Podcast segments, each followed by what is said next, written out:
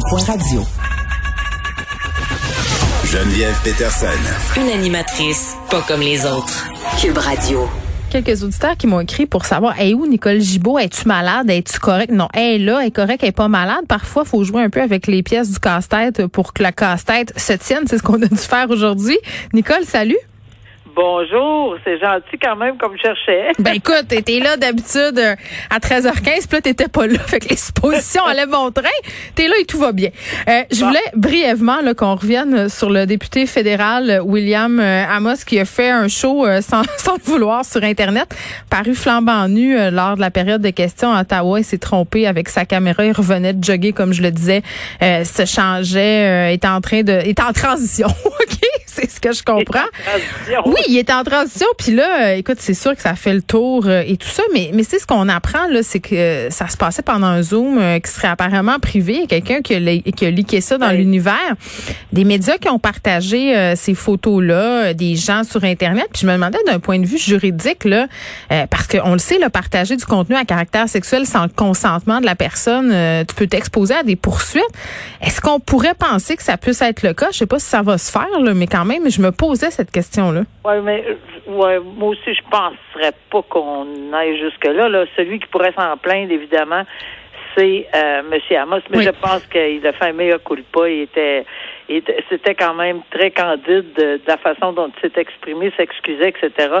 Et ce que moi j'ajoute que j'ai entendu un commentaire d'un membre du gouvernement qui disait effectivement que qu'il faudrait rappeler aux hommes d'être vêtus d'une cravate puis d'une chemise. Puis oui. trouver ça tellement drôle, comme si on peut pas dire les députés, s'il vous plaît, on peut être vêtu tout le monde, pas obligé de, de, de nommer là.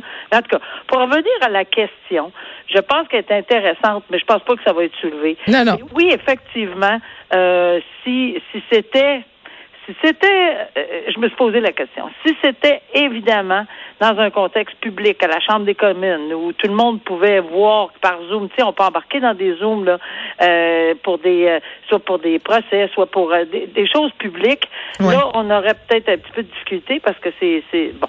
Par contre, si c'est privé, il y aurait un autre volet, mais partager des photos, euh, oui, il y, a, effectivement des infractions au code criminel qui le prévoit parce que c'est quiconque sciemment publie, distribue, transmet hmm. euh, des, des, des, images intimes d'une personne. Euh, alors, ben, moi, je pense pas qu'on va aller là. Mais, non, mais plusieurs personnes. Euh, là, oui. c'est ça. Plusieurs personnes se posaient la question. Je me suis dit, je vais demander à Nicole, j'ai le privilège de pouvoir te parler chaque jour. Donc, euh, voilà. C'est fait, c'est réglé. La, réponse, c'est oui, mais ça nous étonnerait toutes les deux euh, ah qu'on aille là. Beaucoup, beaucoup. Retour sur l'affaire Gilbert Rozon, la comédienne Patricia Tulane qui dépose une poursuite au civil d'1,6 million de dollars contre Gilbert Rozon. On s'y attendait, là, tu vas me dire. juste un petit rappel, là, que c'est une conséquence de l'échec de l'action collective qui avait été entreprise par un, regroupement de femmes, les courageuses, euh, puis ce qui avait été évoqué euh, dans cette affaire-là pour débouter ce collectif-là, c'est que c'était pas la bonne façon euh, de poursuivre. Donc là, il lui réclame ces dommages-là contre bon ben, en fait, c'est des dommages et intérêts. C'est comme ça qu'on peut dire ça? Oui, oui, oui. Bon, euh, parce que. Des dommages et intérêts, puis des dommages punitifs. C'est ça. Euh, oui, tout ça. Parce que Mme Tuller prétend qu'elle aurait été euh, violée de façon brutale par M. Roson en 1994. Oui. Et c'est important parce que pour les gens qui ont suivi ça depuis longtemps, le, le monsieur, tous les en ce qui a trait à M. Gilbert Rozon, on est allé au criminel, on est allé au civil, on est allé en action collective, on, on, revient au civil, il a été acquitté pour, pour d'autres choses. Alors, c'est un peu mêlant, mais il y a deux, deux façons dans la vie de poursuivre euh, pour la même personne, c'est-à-dire c'est pas elle qui poursuit au criminel, c'est le DPCP, mais Mme Toulane s'était adressée au, mm. au, DPCP, avait fait ou à la police. Bon, ça n'avait pas fonctionné. Il y a d'autres personnes et on le sait maintenant, qui ont poursuivi, qui ont, qui sont allés de l'avant. Il y a eu une poursuite criminelle, mhm. On sait ça. Ça, c'est une chose. De l'autre côté, les courageuses avaient déposé une action collective de 10 millions, tu l'as soulevé. Et oui, ça avait fait l'objet, la euh, première décision, euh, bon, euh, installée jusqu'en appel là, pour, pour finalement la majorité dire non, ce n'est pas le bon véhicule. Puis moi, j'avais expliqué dans les médias, c'est parce qu'ils sont tous embarqués dans un autobus, puis la Cour a dit, ben prenez chacun votre véhicule, ça c'est permis. On vous dit pas que vous n'avez pas de fondement mm-hmm. à votre réclamation ou à votre demande. On fait juste dire que le véhicule, c'est pas le bon véhicule procédural. Alors, c'était, les gens pensaient que c'était un gain épouvantable, oui, au niveau de l'action du recours collectif, mais pas au niveau individuel. Donc, Mme Toulon est la première. Elle euh, dépose un recours, puis la preuve, là, c'est extrêmement important. On ne parle plus de preuves hors de tout doute raisonnable. Oh, ben c'est ça, là. Pas du tout. Au civil, d'abord, le fardeau, c'est à la personne qui dépose une requête, là, une demande, une introduction d'instance. Ici, c'est Mme Toulane qui devra en faire la preuve. J'ai lu sa, sa, requête introductive d'instance qui est très étoffée. Euh, il y a énormément de matière dans ceci là, à lire. Là. Euh, c'est dans le détail et ça reprend probablement tout, ce qu'on a vu dans le recours collectif et ce qu'on a entendu dans les médias, etc. Alors, c'est elle qui en, qui en a le fardeau de la preuve, mais c'est un fardeau par prépondérance de preuve et non pas hors de tout doute raisonnable. Prépondérance de, preuve veut dire 50, 50 plus 1. Alors, qu'est-ce qui est possible, plus raisonnable de penser? Est-ce que oui ou non c'est arrivé dans les circonstances? Mais évidemment, il y a une défense. Monsieur Roson, on s'attend pas du tout à ce qu'il s'assoie euh, dans son fauteuil. Puis il n'a pas l'habitude de faire ça. Non, pas du tout. Alors, et d'ailleurs, il l'a annoncé très clairement, là, je vais me défendre, bien évidemment, c'est-à-dire c'est son procureur. Mais c'est tout à fait normal.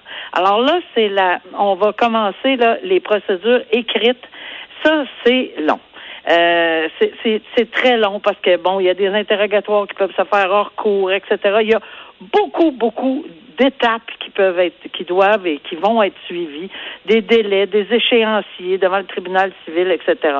Et à chaque étape, ben, il va falloir se présenter que son avocat ou quelqu'un se présente pour euh, ou, ou, enfin hmm. envoie des documents requis. La particularité, c'est que là, on n'a pas le droit au silence en matière de poursuite civile. Il ah, faut qu'il témoigne. ben oui, ah, parce que la demanderesse, qui est Mme Toulane, doit prouver faute dommage. Et une faute peut être une faute criminelle. C'est pas la première fois que je vois ça en matière d'agression sexuelle ou en matière de voie de fait. Quelqu'un a reçu un coup de poing, il y a eu une voie de fait lésion, il y a eu une lacération. Euh, il peut poursuivre au civil, même s'il y a une, des accusations criminelles, et même s'il était acquitté, ça va même plus loin que ça. La même personne peut être acquittée au criminel et trouver pas responsable, mais en fait être obligée de payer un dommage au civil. Euh, l'exemple le plus flagrant, mais c'est pas du tout le même droit, là, O.J. Simpson, acquitté au criminel, le football, le joueur de football, est condamné à je sais pas combien de millions au civil euh, pour le même meurtre qui, dont il aurait été acquitté. Bon. c'est quand même particulier. Et puis là, est-ce qu'on pourrait, est-ce qu'on pourrait penser euh, qu'Annick Charrette, qui a été déboutée en, cours contre M. Roson, pourrait elle aussi se revendiquer du même droit de le poursuivre au civil, oui?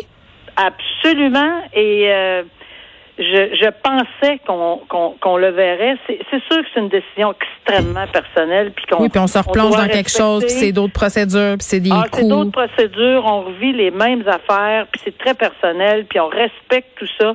Mais si on me, tu me demandes la question, son droit, tout à fait. Demain matin, euh, le lendemain qu'elle a été, que M. Rosa est acquitté, elle aurait pu euh, déposer une procédure. Ben c'est ça. Fait qu'on va voir euh, si elle embarque, si on veut, dans la foulée des événements par rapport à Patricia Toulane. Puis juste spécifier, parce qu'on disait M. Rosa se défend là, puis il l'a d'ailleurs dit rappelle qu'il a intenté une poursuite en diffamation contre Julie Snyder, Penelope McQuaid, qui l'avait accusé en ondes là, sur la chaîne Nouveau dans le talk show de Julie Snyder la semaine des 4 juillet d'être un agresseur euh, sexuel. Il est poursuivi pour 450 000 dollars. Donc, il n'a pas l'habitude de, laisser couler ses affaires, euh, Monsieur Roson. Non, pas du tout. une femme coupable d'avoir fraudé sa mère. bon, moi, je voyais ça, Nicole, c'est toujours je trouve ça dégueulasse, là, des enfants qui volent leurs parents. Mais en plus, sa mère euh, souffrait d'Alzheimer. Euh, elle a été condamnée, cette femme-là, au civil, à rembourser 265 000 C'est une orthopédagogue de Laval qui a été déclarée coupable hier. Ça s'est passé il y a plus de dix ans. Oui, puis c'est qui m'a vraiment fait mal, euh, évidemment, l'ensemble de, de, de, de du document là, que j'ai lu, en fait, du papier qu'on lit, là.